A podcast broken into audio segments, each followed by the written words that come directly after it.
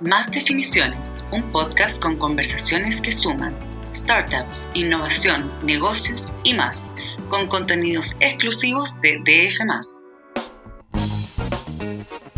Hola, ¿qué tal? ¿Cómo están?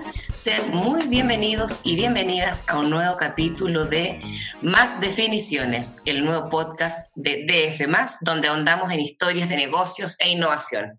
Un podcast presentado por Mastercard. Empieza por las personas, empieza por algo que no tiene precio. Soy María José López, editora de DF, y hoy hablaremos con Carlos Aravena, fundador y CEO de Políglota, startup que partió en 2016 enseñando idiomas a pequeños grupos que se reunían en cafés o bares y que tras la pandemia dieron vuelta al negocio. Llevaron las clases a la versión online y triplicaron la cantidad de alumnos. Bueno, mejor que Carlos nos cuente qué pasó, porque al principio fue complicado, creyeron que podían quebrar. Cuéntanos tú, Carlos, ¿cómo estás? Hola María José, hoy muy feliz de, poder conversar contigo y poder contribuir un poquito también a, con mi experiencia, con la experiencia de nuestra empresa, al emprendimiento local. Así que también para contarte un poquito Gracias a ti, cómo pues. fue ¿Cómo fue esta experiencia y este pivoteo? Creo que la palabra pivoteo es muy simple para lo que significa. Pivotear una empresa tiene que ver con, con estar a punto de quebrar, tiene que ver porque hay cosas que, grandes cambios, em, y tienen también por, por poder tomar algunas oportunidades que, que muchas veces no, no era posible alcanzar.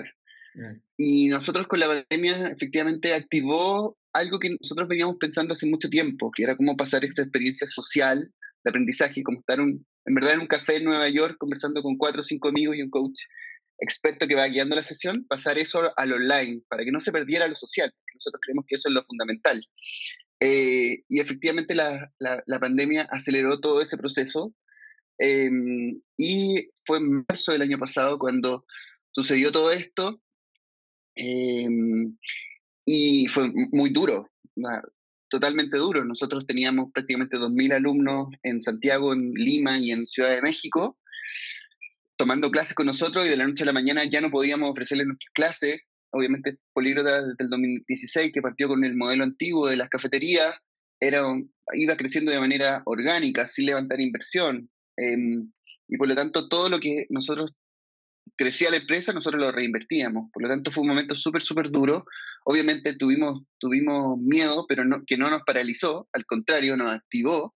Y en dos semanas fuimos capaces de pasar un, un servicio que era completamente presencial a un servicio online. Y, luego de eso pasamos a, generar una tecnología que, que, por dentro que pudiera unir a las personas y, y, seguir magnificando esta experiencia social. O sea, no perder esa esencia que era lo que tanto nosotros buscábamos em, con el modelo antiguo y hoy día con lo online eh, es posible y creo que eso ha radicalizado lo que estamos haciendo en educación.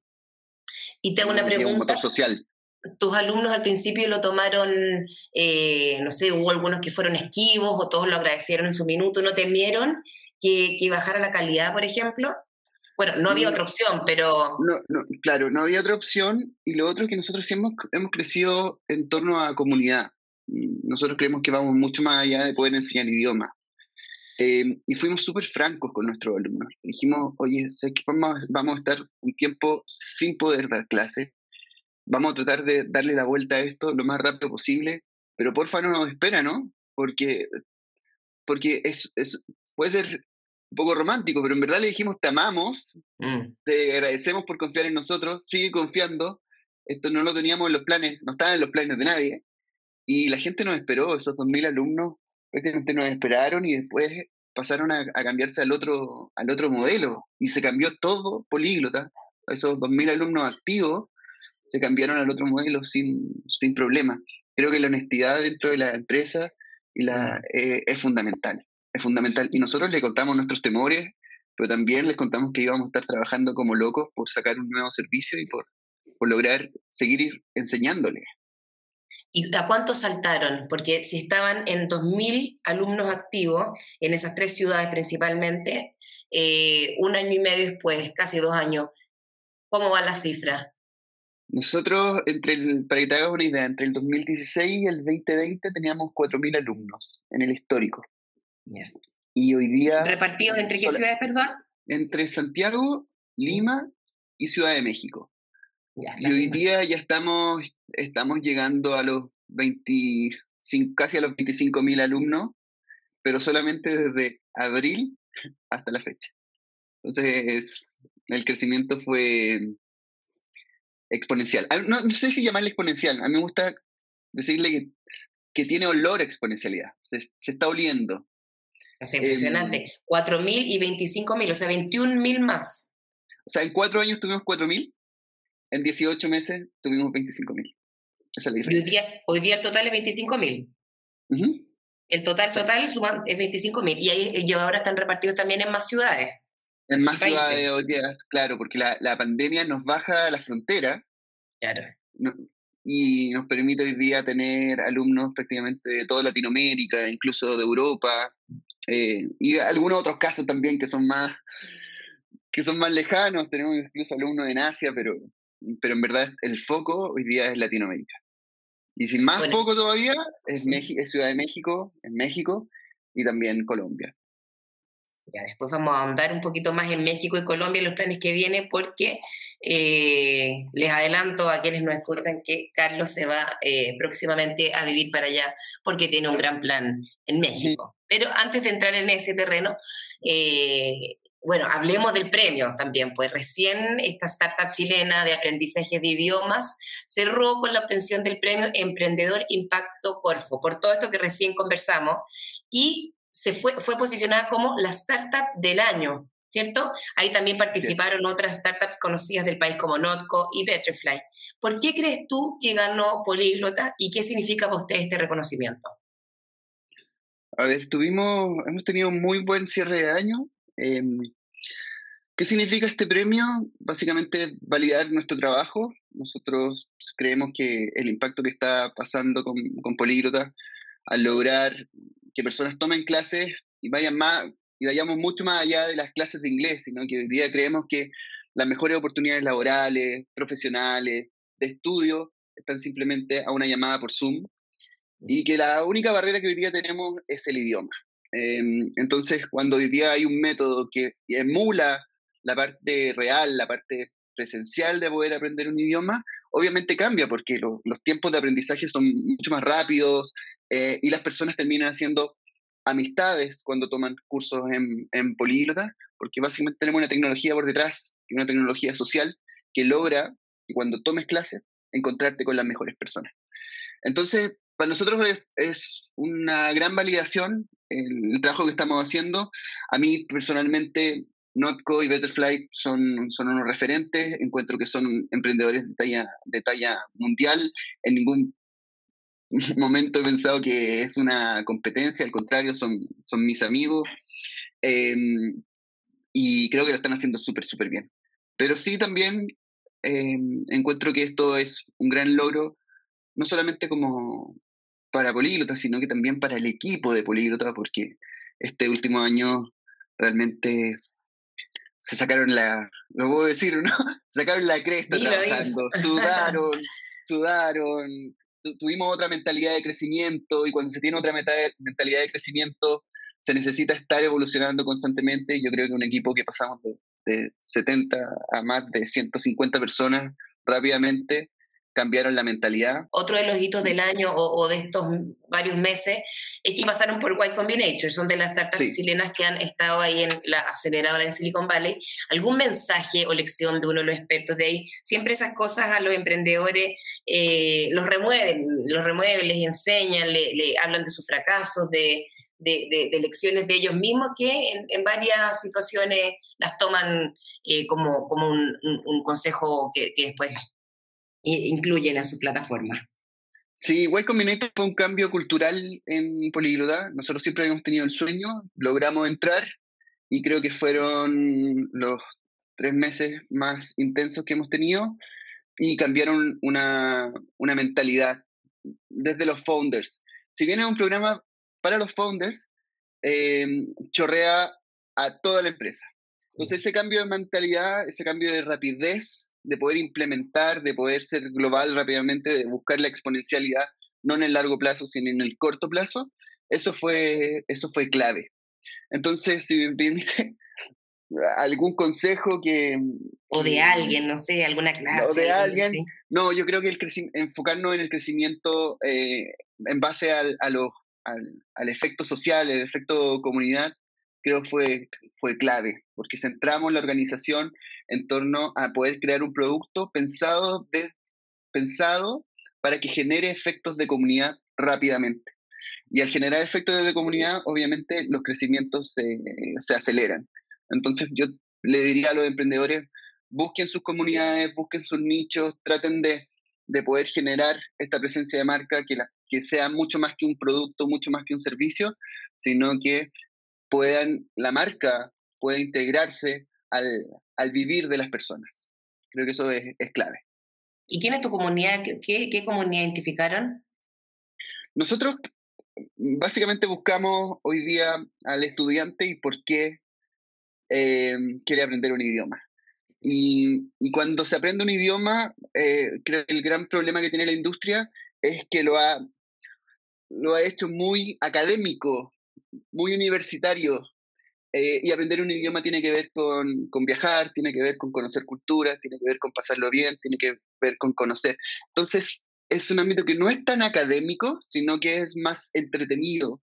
Em, y nosotros hemos enfocado justamente ese conocimiento del usuario con ese dolor del usuario em, y hemos tratado de unificar tanto lo académico, que es el contenido, que para nosotros es un delivery, es el, un commodity, perdón, es un commodity el, contenido, pero también esa experiencia social.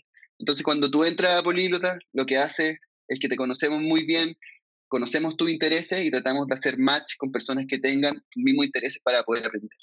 Entonces, como, es como cuando haces un MBA, prácticamente. Entonces hay 200 personas en un MBA en Colombia, pero tu grupo de amigos es de 5.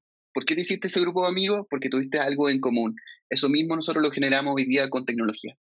Perfecto. Bueno, la comunidad de F, eh, lo que busca muchas veces en, en el diario y en, y en, nuestra, en nuestras producciones, páginas web, es conocer un poquito más puertas adentro, cómo son los emprendedores, cómo son estas startups. Cuéntanos un poquito cómo es Políglota Puerta Adentro. En una entrevista dijiste que eh, la cantidad de empleados aumentó 70 del 2020 a 170 en septiembre del 2021, ¿cierto? Y 200 personas en diciembre. A 200 personas, sí. Tratamos de no, llegar a la...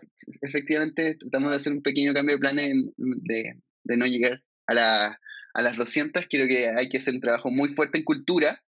¿Por qué? Porque pasamos también de ser una empresa que trabajaba local, con oficina en Santiago, en Lima y en Ciudad de México, a ser una empresa 100% remota. Ya, y no tienen oficina. remotos.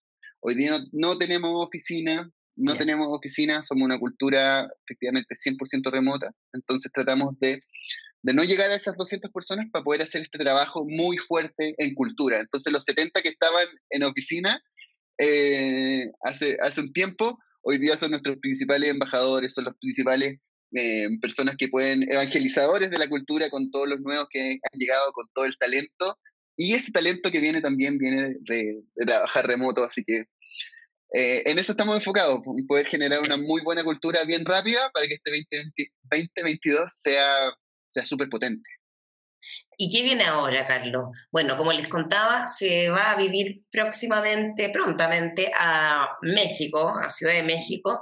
Me imagino porque tienes planes ahí. El, centro de operaciones de Políglota va a cambiar, va a seguir siendo Santiago. Detállanos un poquito los próximos pasos. Sí, eh, nosotros creemos que hay una oportunidad gigante en México. Básicamente es un tremendo mercado eh, es muy parecido en el perfil cliente Chile. Nosotros ya estamos, ya estamos en México, está yendo bien, pero queremos acelerar. O sea, 2022 tiene que ser el año foco de ese mercado, también de Colombia. Eh, y obviamente para los planes de inversión, de políglota, de poder crecer aún más rápido, si podemos dominar ese mercado, creo que nos va, nos va a ir muy bien frente a, a, la ronda de inversión que, que deben venir, eh, el sentido de exponencialidad y también poder visualizar a Latinoamérica como un solo país.